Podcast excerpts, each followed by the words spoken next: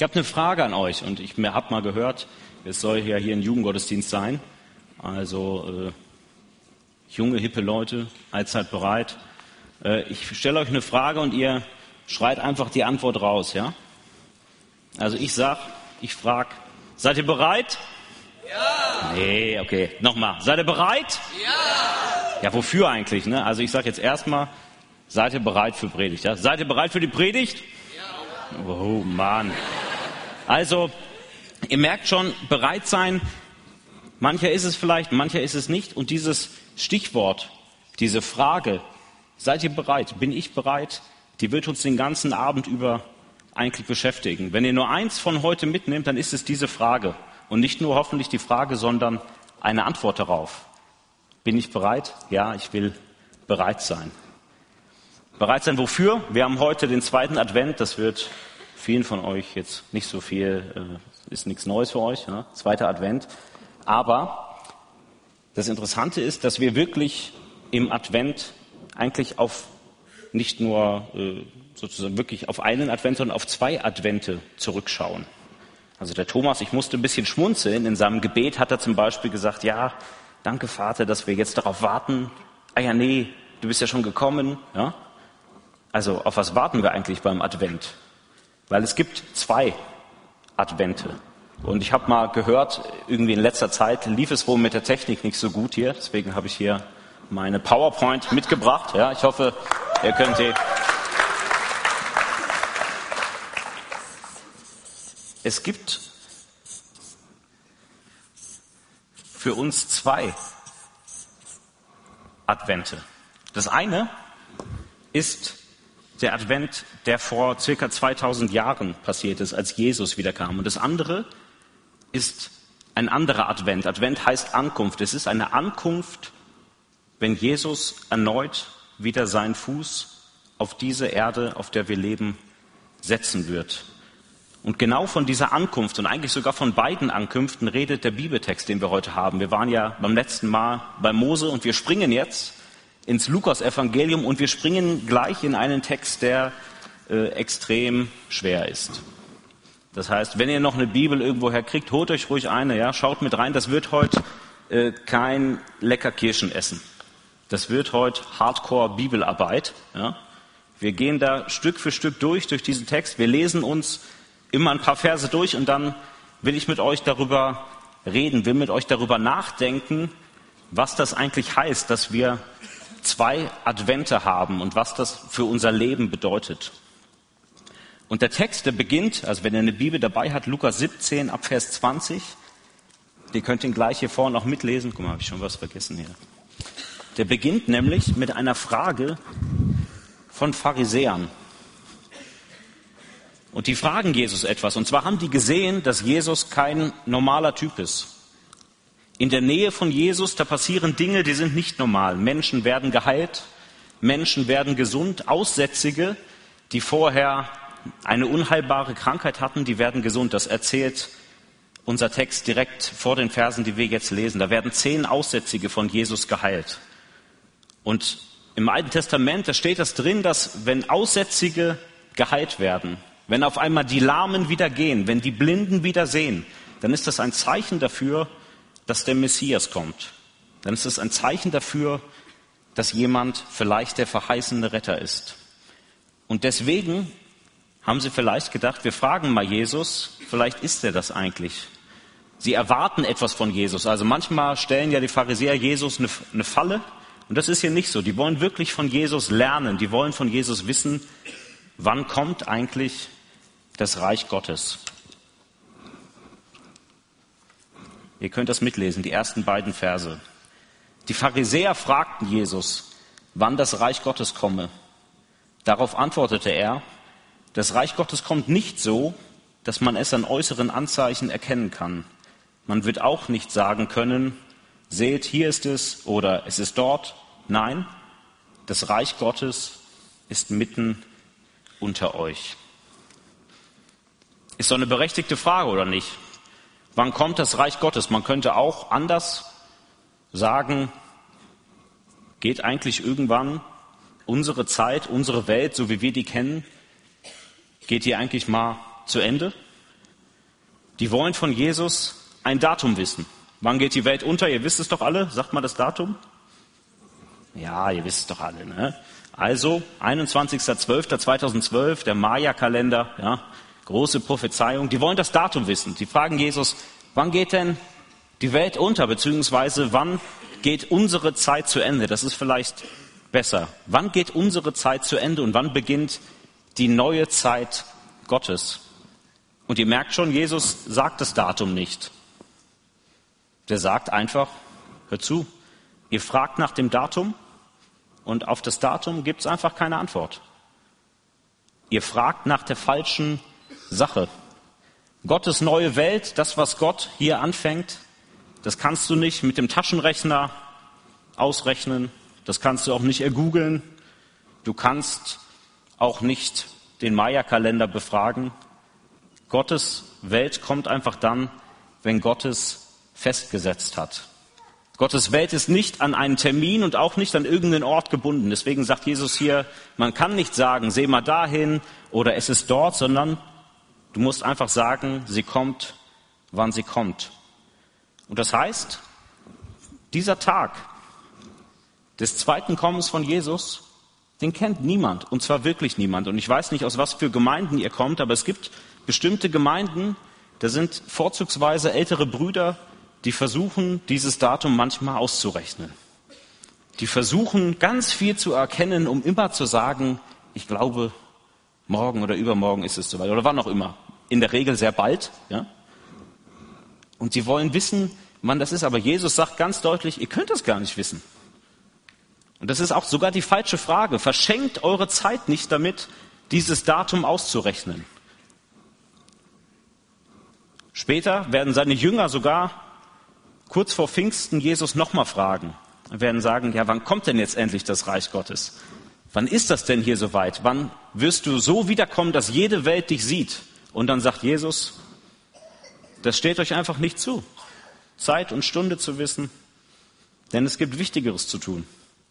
Ihr sollt nicht rechnen, sondern es gibt Wichtigeres zu tun. Ihr sollt als Christen leben.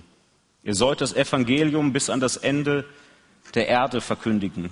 Ihr sollt diese Hoffnung haben auf das Reich, was sehr plötzlich und auch unvorhersehbar kommen wird.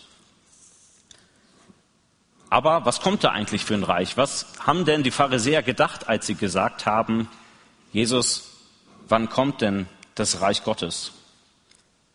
Wenn dieser Zeitpunkt kommt, wenn das Reich Gottes auf diese Erde kommt, dann wird Gott König dieser Erde sein dann wird nicht irgendjemand hier regieren, sondern wird Gott selbst die Herrschaft auf dieser Erde für alle sichtbar ausführen.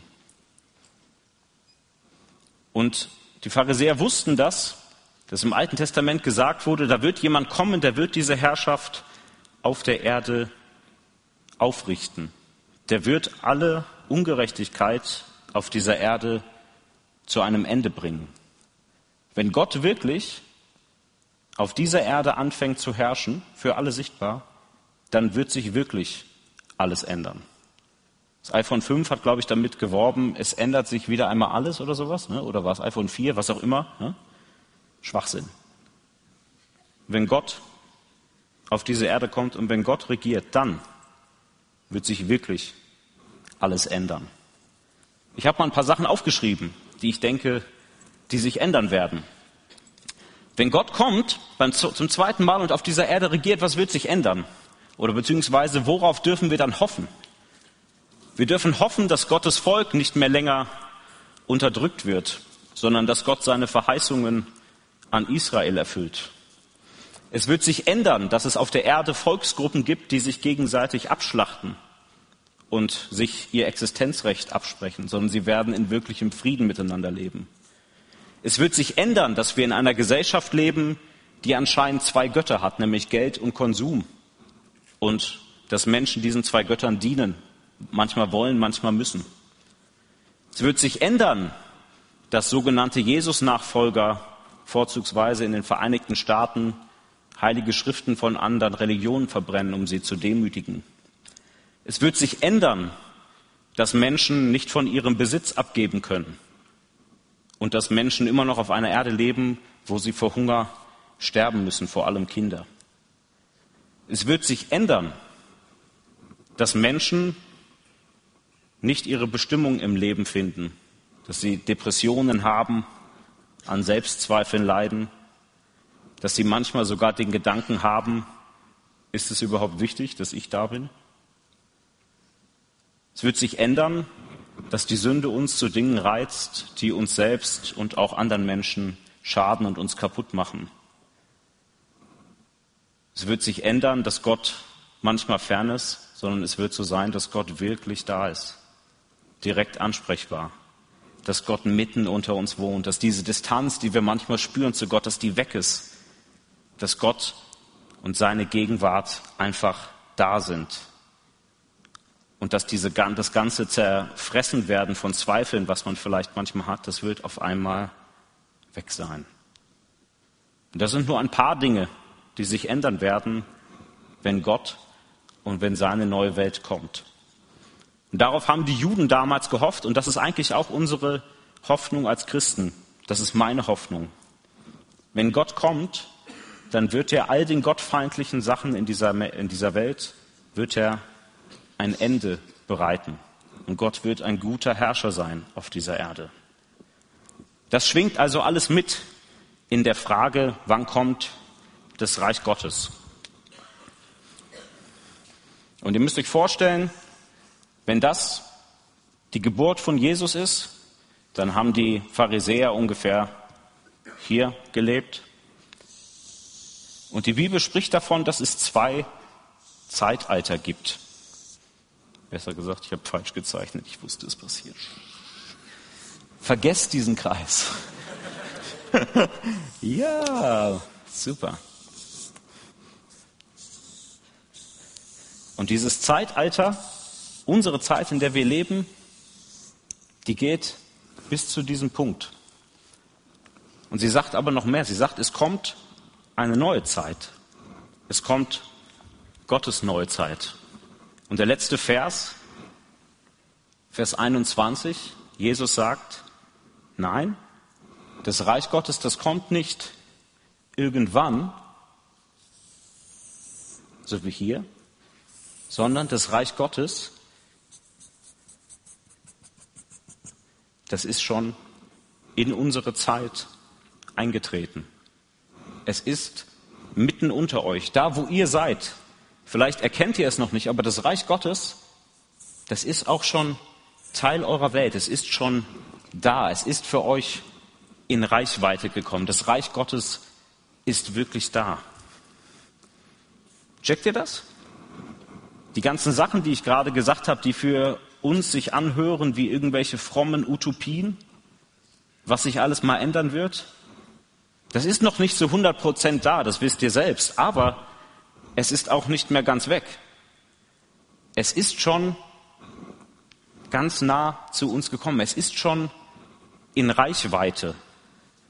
Wir dürfen wissen, dass diese ganzen Sachen, Gottes Nähe, Gottes Gegenwart, die hier unglaublich sein wird, unglaublich eng, die ist jetzt schon für uns verfügbar.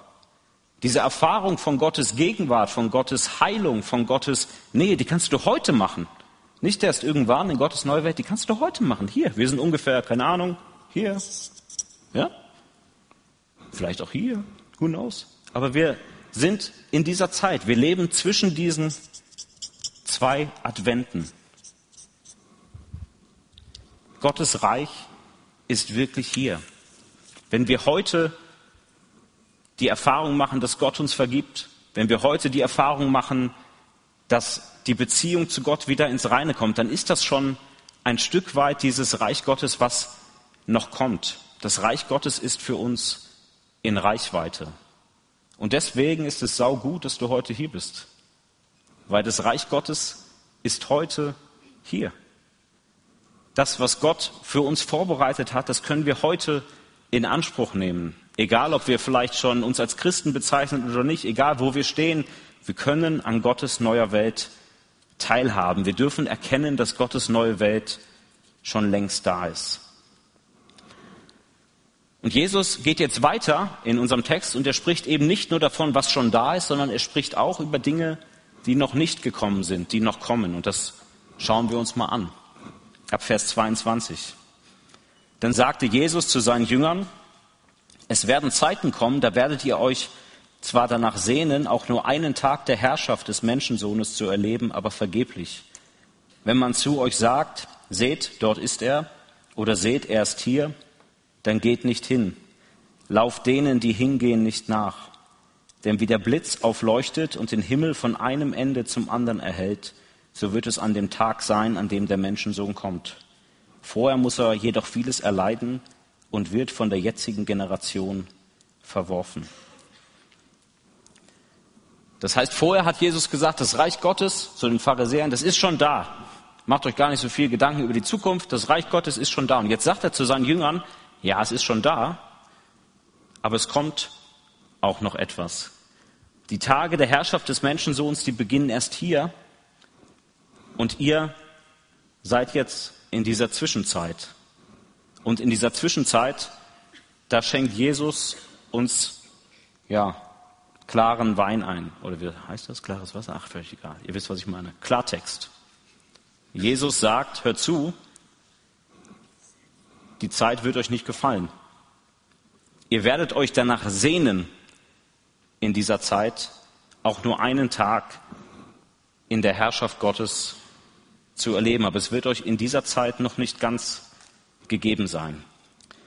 Ich weiß nicht, wie euch das geht, wenn ihr manchmal Nachrichten schaut, wenn ihr Bilder seht von Krieg, wenn ihr Bilder seht von Kindern, die verhungern, wenn ihr miterlebt, wenn in eurem Bekanntenkreis vielleicht Menschen zu Tode kommen, sich selber umbringen, wenn Dinge passieren, die uns wirklich nicht gefallen, die nicht Teil sind von Gottes neuer Welt und neuer Zeit, dann spüre ich diese Sehnsucht, von der Jesus hier spricht.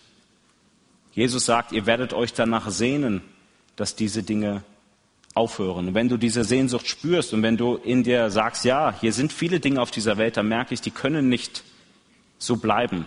Die dürfen nicht so bleiben. Dann ist das etwas, was Jesus schon weiß und wo er weiß, ja, das gehört mit dazu. Es gehört mit dazu, dass wir in einer Zeit leben, in der das Reich Gottes, deswegen habe ich hier eine gestrichelte Linie gemalt, in der es Realität ist, aber noch nicht ja, für jeden erkennbar ist, sondern nur im Glauben erkennbar ist. In dieser Zeit hier, wenn wir hier leben, dann ist das Reich Gottes nur für die erkennbar, die glauben.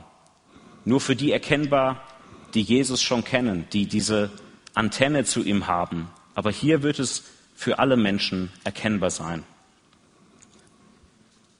Diese Zeit, in der wir jetzt leben, das ist auch unsere Zeit. Das ist nicht nur die Zeit der Pharisäer, sondern das ist unsere Zeit. Die wird uns nicht gefallen.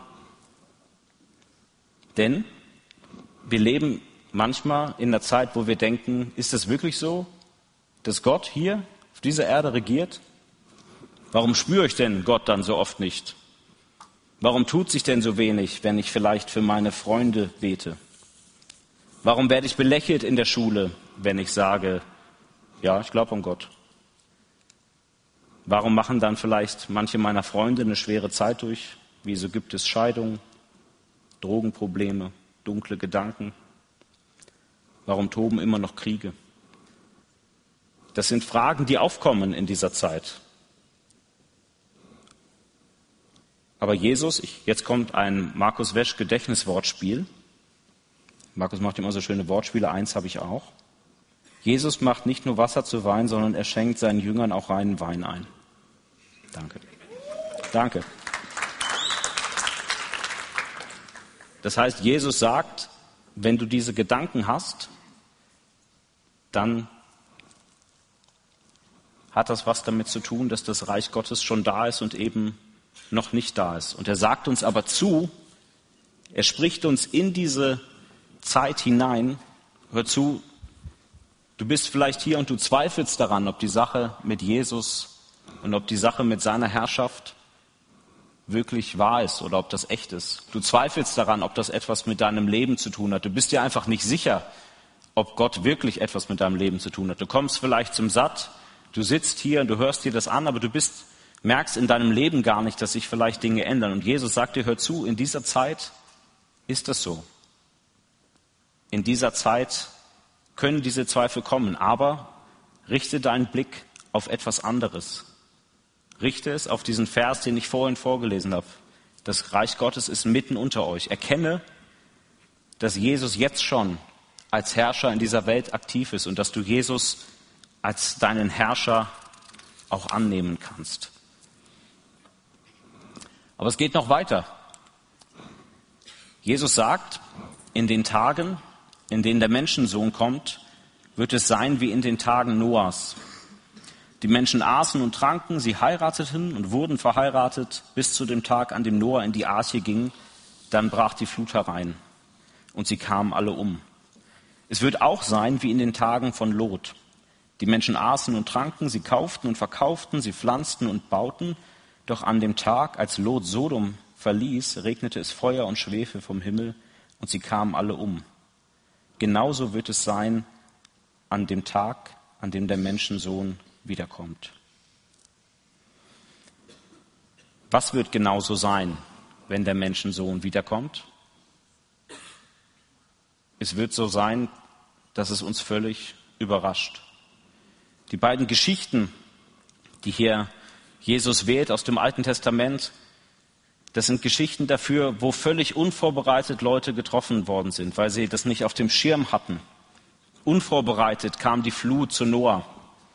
Unvorbereitet wurde Sodom von Feuer und Schwefel heimgesucht. Und genauso plötzlich wird auch auf einmal Jesus wiederkommen. Und das Interessante ist, Jesus sagt es ja hier zu seinen Jüngern. Also es wird sogar die Superfrommen, ja, die wird es trotzdem überraschen. Es wird plötzlich kommen. Auf einmal ist er da. Auf einmal ist Jesus da. So wird es sein in unseren Tagen. Wenn der Menschensohn kommt, dann kommt er nämlich auch an diesem Punkt, um diese Erde, diese Zeit, die vorbeigeht, zu richten. Jesus kommt beides Mal als Herrscher dieser Welt. Einmal in der Krippe und er kommt noch einmal und dann kommt er als der König der Welt. Dann kommt er als der, dem wir auch Rechenschaft schuldig sind. Es klingt immer schlimm. Ja? Rechenschaft will keiner ablegen. Ähm, das ist so, keine Ahnung, ich denke mal, viele von euch haben Eltern. Ähm, es äh, ist so, man will ja immer ernst genommen werden von seinen Eltern. Ja? Also ernst genommen werden will jeder, bloß dann die Verantwortung tragen für die Sachen, die man gemacht hat, äh, will man manchmal nicht. Und seht das mal positiv. Wenn Gott kommt und äh, wenn Gott am Ende der Zeiten kommt in Jesus, dann zieht er uns einfach im positiven Sinne zur Verantwortung, weil Gott uns ernst nimmt. Gott ist nicht völlig egal, was du aus deinem Leben gemacht hast. Gott ist nicht egal, ob du heute hier bist oder nicht. Gott ist nicht egal, wie du dich morgen in der Schule, auf der Arbeit verhältst, sondern Gott hat ein Interesse an deinem Leben. Und weil das Gott nicht völlig egal ist, was du machst, deswegen wird er dich auch fragen, hey, was hast du aus deinem Leben gemacht? Was hast du auch mit den ganzen Zeichen vielleicht gemacht, die ich dir gegeben habe? Was hast du gemacht in dieser Zwischenzeit, wo ich dir angeboten habe, dein Herr zu sein? Hast du das irgendwie verstanden? Hast du das in deinem Leben umgesetzt? Hast du dich mit reinnehmen lassen von der neuen Welt Gottes, die schon da ist? Warst du bereit mitzumachen? Und die wird, diese Frage, glaube ich schon, wird Jesus den Menschen stellen. Und das ist keine, keine Frage, die die Menschen total verurteilt, sondern es ist eine Frage, die den Menschen total ernst nimmt, aber die uns vor eine Entscheidung stellt. Und ich denke, ihr kennt noch den Satz, was ich vorhin gesagt habe, seid ihr bereit? Das ist die Frage, die Jesus durch diese Geschichte auslösen will. Wenn er sagt, hör zu, am Ende kommt der Menschensohn wieder, dann heißt das für uns heute, dass wir uns die ganz einfache Frage stellen, sind wir bereit? Sind wir bereit, wenn der Menschensohn wiederkommt? Wissen wir, was wir Jesus dann sagen werden? Wissen wir, ja, ich bin bereit. Ich freue mich darauf, wenn du kommst. Ich bin jetzt schon ein Teil deiner neuen Welt. Ich gehe voll drauf ab, wenn du wiederkommst. Ich freue mich auf diesen Punkt. Und ich glaube, das hat was damit zu tun, wie gut wir Jesus kennen oder beziehungsweise wie wir Jesus kennengelernt haben. Ich glaube, als ich den Text vorgelesen habe, manche von euch, also der Text wird, der geht sogar noch weiter, der wird nicht einfacher, ja. Äh, der Text macht einem Angst. Je weniger wir Jesus kennen und je weniger wir Jesus auch als liebenden und guten Herrn kennengelernt haben, umso mehr haben wir auch Angst davor, dass wir denken, oh Mann, irgendwann werde ich vielleicht auch vor Jesus stehen. Aber je mehr wir verstehen, dass Jesus schon gekommen ist, dass Jesus gekommen ist, um ein guter Herrscher in unserem Leben zu sein, dass Jesus gekommen ist, damit wir die Beziehung zu Gott wieder haben können, damit wir die Gegenwart Gottes, die wir hier auf jeden Fall haben werden, auch schon jetzt spüren können, dass diese Beziehung zu Gott wieder ins Reine kommt, dass wir teilhaben können an Gottes neue Welt. Je mehr wir das verstehen, umso mehr können wir uns auf diesen Punkt wirklich freuen und können freudig auf diesen Punkt schauen. Was war falsch daran? Zu essen, zu trinken, Sex zu haben, zu bauen, zu pflanzen? Erstmal nichts. Ja, wünsche ich euch allen. Das, ja, kann man mal sagen. Also, da, das ist an sich nichts Falsches. Ich hoffe, ihr esst und trinkt noch alle, ja. Und das sind Sachen, die gehören zu Gottes Welt. Die gönnt Gott uns. Aber die Frage ist, haben wir vielleicht aus Dingen, die Gott uns gegeben hat, damit wir sie verwalten, damit wir gut mit ihnen umgehen, haben wir vielleicht Dinge draus gemacht, die uns vielleicht gar nicht mehr dienen, weil wir sie nicht mehr einsetzen für andere Menschen und für Gott, weil wir sie nicht von Gott regieren lassen, sondern weil wir eigentlich diese Dinge tun, nur damit wir irgendwie glücklich sind, nur damit sie uns dienen. Vielleicht tun wir sie alle und sind gar nicht mehr dankbar Gott gegenüber. Darum geht es, dass diese ganzen Dinge geschehen, damals zu den Zeiten von Noah, von Lot und genauso auch heute, dass sie geschehen, aber die Menschen diese Sachen nicht mehr in Verbindung mit Gott bringen. Es gibt ein schönes Bild, das habe ich auch beim letzten Mal schon gesagt. Man muss aufpassen, dass die Lebensmittel, die Gott einem gegeben hat, also Mittel zum Leben, Mittel, damit wir gut leben können, dass die nicht zu unserer Lebensmitte werden, dass wir uns nur noch darum drehen, welchen Hollister-Pulli ich anziehe, welche Freundin ich habe oder bin ich überhaupt noch etwas wert, wenn ich keine Freunde mehr habe oder was auch immer. Wir müssen aufpassen, dass diese Dinge nicht den Platz Gottes einnehmen, der nur Gott zusteht. Denn nur Gott kann wirklich unsere Lebensmitte sein. Und es, hier wird es auch so sein. In der neuen Welt, in der neuen Zeit Gottes, da ist Gott vollkommen unsere Lebensmitte.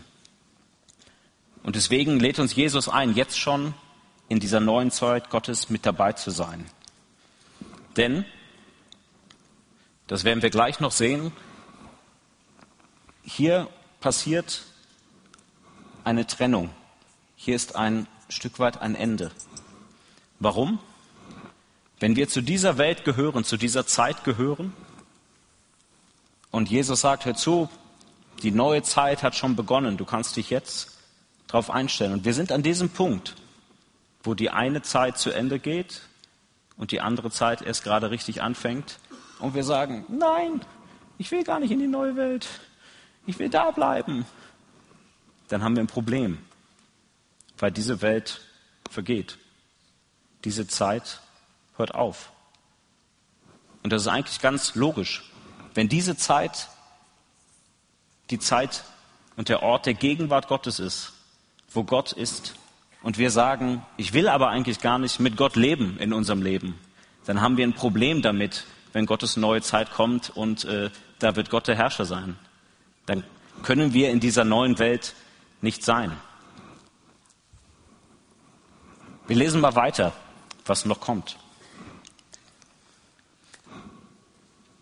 Jesus sagt nämlich jetzt was darüber, was macht es denn mit uns, wenn wir jetzt darüber nachdenken, dass eigentlich Gottes neue Welt ist, die so kurz bevorsteht. Da sagt Jesus, wer sich an jenem Tag, und damit meint er den zweiten Advent, gerade auf dem Dach seines Hauses aufhält und seine Sachen unten im Haus liegen hat, soll nicht erst noch hinuntergehen, um sie zu holen. Das Gleiche gilt für den, der auf dem Feld ist. Soll, er soll nicht mehr nach Hause zurücklaufen. Denkt an Lots Frau. Wer sein Leben zu erhalten sucht, der wird es verlieren. Wer es aber verliert, wird es bewahren. Und hier redet Jesus ganz konkret von unserem Besitz. Wir sollen nicht am Besitz hängen. Ich denke, ihr wisst das, Jesus war kein Weichspüler. Der hat mal zu einem jungen Mann gesagt, ungefähr so, denke ich mal, unsere Altersgruppe hier, vielleicht ein bisschen älter, der war schon ein bisschen reicher. Hör zu, wenn du mit Gott leben willst, kein Thema, verkauf alles, was du hast und gib es den Armen. Alles. Verkauf deinen Besitz, verkauf das, was dich vielleicht hier hält und verteil das. Der Mann, der war dazu nicht bereit. Und dieses Bild, was hier gebraucht wird von diesen Leuten, ja, die irgendwie merken, hier passiert gerade was und ich stehe auf dem Dach, vielleicht haben die da irgendeine Arbeit verrichtet oder sie sind eben auf dem Feld und haben gearbeitet. Und jetzt sagt Jesus, wenn das passiert, jetzt, dann geh nicht mehr zurück. Das ist so ähnlich wie bei diesem, äh, wie beim äh, Feueralarm in der Schule, wo sie einem sagen, ihr geht nicht mehr hin und holt eure Sachen, ja? Packt nicht euer Mäppchen ein, sondern es geht raus. Das ist jetzt eine Situation, in der du dich entscheiden musst. Und jetzt geht es nur darum, dass du wirklich dich für das Richtige entscheidest und nicht noch versuchst, deine Habseligkeiten, die, wenn das Feuer dann da ist, sowieso die Sachen wegraffen, noch zu retten. Und das heißt, Jesus sagt einfach knallhart, der ganze Bling Bling zählt in Gottes neuer Welt nicht. Dein BMW, dein Smartphone, deine Styler-Klamotten zählen nicht. Es zählt, also ihr dürft gerne auch schick aussehen, ja, ich habe nichts dagegen. Ich versuche auch, schick auszusehen. Ähm, aber es zählt, wofür wir die Dinge, die Gott uns gegeben hat, einsetzen. Es zählt, wie wir hier mit unserem Besitz umgehen. Ob wir ihn nur für uns bunkern oder ob wir ihn auch zum Wohle von Gottes Reich und zum Wohle für andere Menschen einsetzen.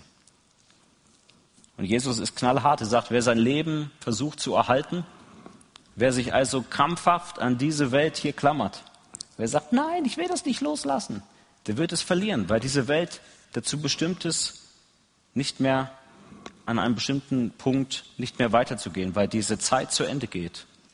Wer aber bereit ist zu sagen, ja, ich bin bereit, diese Welt hinter mir zu lassen und ich bin bereit, hier diese gestrichelte Linie, die ich bisher nur im Glauben sehe, die bin ich bereit anzunehmen. Ich glaube, dass Gottes neue Welt wirklich schon angefangen hat, dass ich jetzt schon ein Teil sein darf. Der wird Gottes neue Welt erfahren. Ich glaube, dass viele von uns diese Erfahrung noch nicht gemacht haben. Damit meine ich nicht nur, dass man denkt, man hat sich vielleicht mal bekehrt oder so, sondern ich meine damit ganz radikal, dass viele von uns noch nicht alles, was sie haben, vor Jesus hingelegt haben. Und zwar wirklich alles.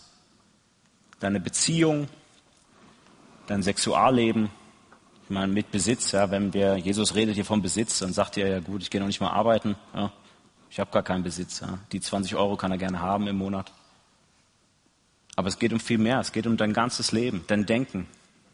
Es geht darum, wie, wie du dein Leben lebst in allen Bereichen, in deiner Familie, wie du so bist als Schwester, als Bruder, wie du bist als Prediger auf der Bühne, bin jetzt gerade Vater geworden, wie du bist als Vater.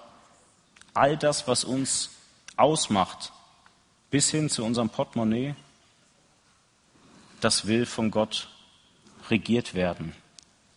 Und es ist eine total krasse Erfahrung. Die Erfahrung, mal ganz bewusst Dinge, die man eigentlich vor Gott zurückhält, ihm hinzulegen und zu sagen, ich halte nichts mehr vor dir zurück. Weil Jesus lädt uns nicht nur ein, uns zu Bekehrten zu machen.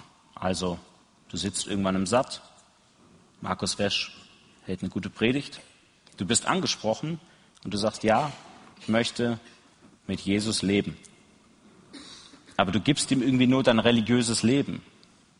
Du betest jetzt zu Jesus und das tust, das ist gut so. Unser religiöses Leben gehört auf jeden Fall Jesus. Aber es folgt noch mehr. Wir haben noch mehr Sachen, die wir mit Jesus teilen sollten. Wir haben mehr Sachen, in denen Jesus Herr sein will. Und ich gebe euch jetzt einfach mal eine Minute Zeit der Stille, wo du dich mal fragen kannst, habe ich eigentlich mein Leben in allen Bereichen Gott hingelegt? Habe ich mich eigentlich in allen Bereichen schon der Herrschaft Gottes, die irgendwann sowieso kommt, keine Angst, die kommt, habe ich sozusagen die Investition Zukunft schon gemacht und habe diese Bereiche unter Gottes Herrschaft gestellt. In den letzten Versen, da redet Jesus jetzt von diesem Punkt hier, von diesem Punkt, wo es auch ja, eine Scheidung gibt, wo Dinge, wo Wege sich trennen. Da sagt Jesus, ich sage euch, von zwei Menschen, die in jener Nacht in einem Bett liegen, wird der eine angenommen und der andere zurückgelassen. Und von zwei Frauen, die zusammen Getreide mahlen, wird die eine angenommen und die andere zurückgelassen. Die Jünger fragten, wo wird das geschehen, Herr? Er antwortete, wo Aas liegt, da sammeln sich die Geier.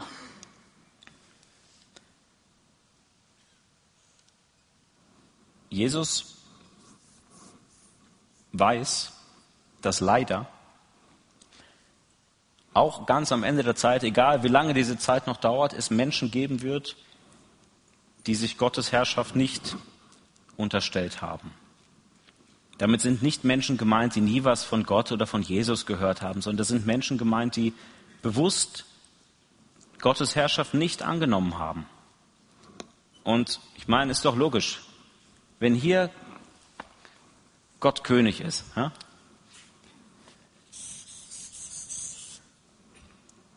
dann können Leute, die sich bewusst dagegen entschieden haben, an dieser neuen Realität nicht teilhaben. Dann ist das sozusagen fast schon galant von Jesus, dass er sagt, okay, ich gebe euch euren Willen. In der neuen Zeit, wenn ich König bin und ihr wollt nicht, dass ich König bin, dann könnt ihr an dieser Zeit nicht teilhaben. Und deswegen sagt die Bibel ganz klar, jeder wird an Gottes neuer Zeit und an Gottes neuer Welt teilhaben, der Gott König sein lässt, der sein Angebot annimmt zur Versöhnung. Und das kann jeder von uns. Und als Jesus damals diese Geschichte seinen Zuhörern erzählt hat, hat er die nicht erzählt, damit die alle nicht dabei sind, sondern der hat die erzählt, damit die Leute merken, ja stimmt, bin ich eigentlich dabei? Bin ich bereit? Denn es wird irgendwann mal einen Punkt geben, da ist mir das abgenommen, ob ich an Gott glaube oder nicht. Da ist es zu spät, diese Entscheidung zu treffen. Diese Zeit der Entscheidung ist die hier, einfach in der wir leben. Die ist heute. Die ist nicht irgendwann, sondern die ist immer jetzt. Du kannst auf Gottes Ruf zur Herrschaft, wenn Gott in deinem Leben herrschen soll, kannst du immer antworten. Und irgendwann gibt es den Punkt, wo Gott dann wirklich als Herrscher kommt und dann ist diese Zeit der Entscheidung vorbei. Aber diese Entsche äh, Zeit der Entscheidung die ist einfach jetzt. Du kannst jetzt Gottes Königsherrschaft annehmen. Ich will noch kurz was sagen zu diesem letzten Vers, wo vielleicht manche von euch sagen, was soll das denn bitte heißen? Wo Aas liegt, da sammeln sich die Geier. Ja, vielleicht denkt ihr WTF. Ja, was soll das heißen? Äh, ich sage WDG, ja, wo die Geier. Also es gibt verschiedene Deutungen, was das bedeutet. Ich, ähm, ich denke, es bedeutet Folgendes. Wenn ihr äh, an eurer Schule mit einer Tüte Pringles ja, irgendwo hingeht und die so laut aufreißt, dass jeder das hört, ja, da kommen halt so die Geier, ja, alle eure Freunde um euch rum und äh, die sind dann auf einmal sofort da. Und Jesus sagt eigentlich den Jüngern hier, die fragen, ja, wo wird denn das alles geschehen? Die haben irgendwie Angst, glaube ich, das zu verpassen, ja.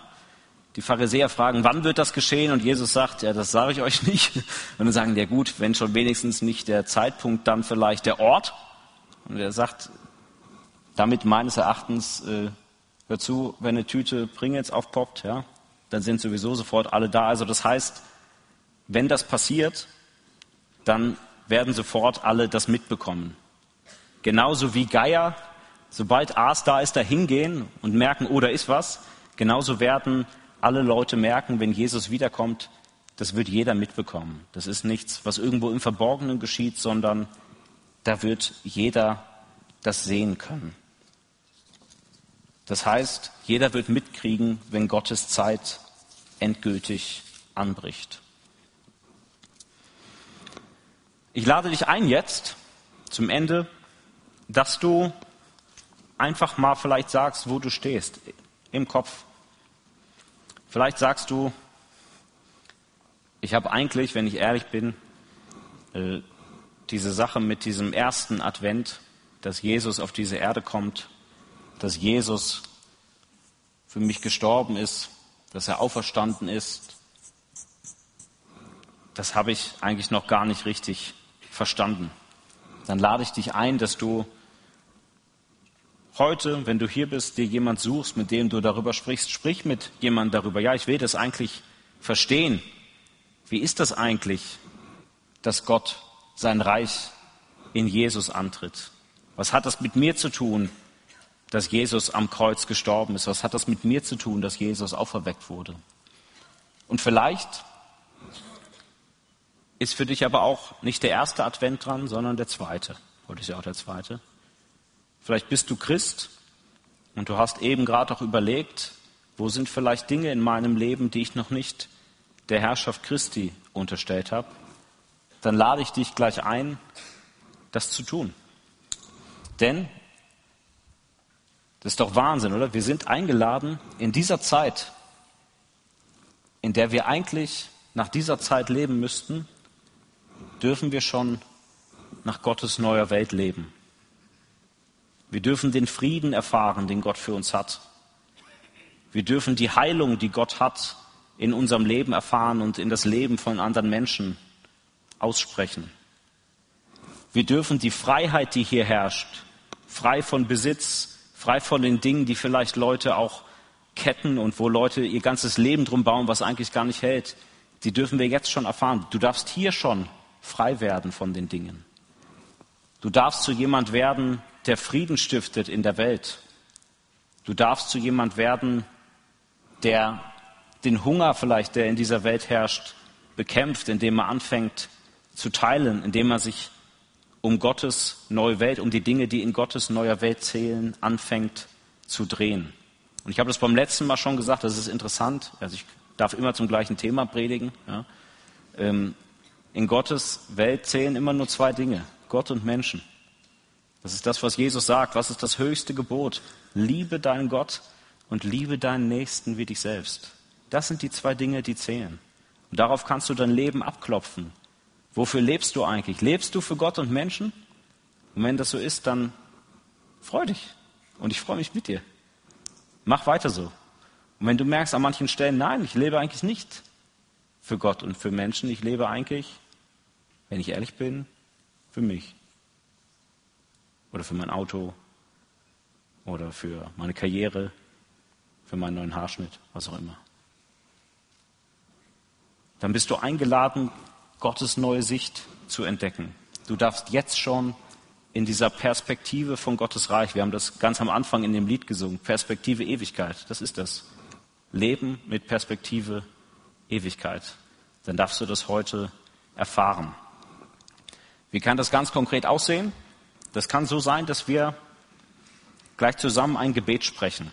Ein Gebet, das, denke ich, die meisten von euch kennen. Und zwar das Vaterunser, wo das genau so gesagt wird. Da ist eigentlich all das, was ich hier so schön versucht habe, mit meinem zweitklassigen Zeichenstil euch zu zeigen, das ist schon dabei. Wenn Jesus sagt, unser Vater im Himmel, geheiligt werde dein Name, dein Reich komme. Das, was noch aussteht, Gottes gute Welt, die wir erhoffen, die so anders ist als das, was kommt, das sollen wir erhoffen. Und jetzt kommt's. Dein Wille geschehe, wie im Himmel, so auf Erden. Das, was schon zu Gottes guter Welt gehört, soll hier in deinem Leben, in unserer Welt umgesetzt werden. Durch Gottes Geist, aber auch durch dich. Durch dich hindurch will Gott auch hier Dinge tun. Und wir dürfen zu Gott Vater sagen. Das ist auch etwas, was wir hier erfahren dürfen. Gott ist unser Vater. Wir dürfen diese Gegenwart Gottes, die wir später haben, erfahren. Das ist das eine. Ich möchte gleich mit euch zusammen dieses Gebet sprechen. Und das zweite ist, dass wir ein paar Leute haben, die sich gleich hinten in den hinteren Gang stellen werden. Und ihr habt während dem Lobpreis einfach die Chance, auf uns zuzukommen und für euch beten zu lassen. Wenn ihr sagt, hör zu, ich habe eine Sache, die habe ich noch nicht der Herrschaft Christi unterstellt. Vielleicht sagt ihr, ich habe mich eigentlich noch nie der Herrschaft Christi unterstellt, da dürft ihr auch kommen. Und wenn ihr sagt, ich habe eigentlich eine ganz bestimmte Sache und ich glaube, der Heilige Geist legt uns die aufs Herz, dann geht ihr einfach hin und sagt hör zu, ich habe tierischen Problem mit meiner Beziehung oder wie ich die lebe oder was auch immer ich mache.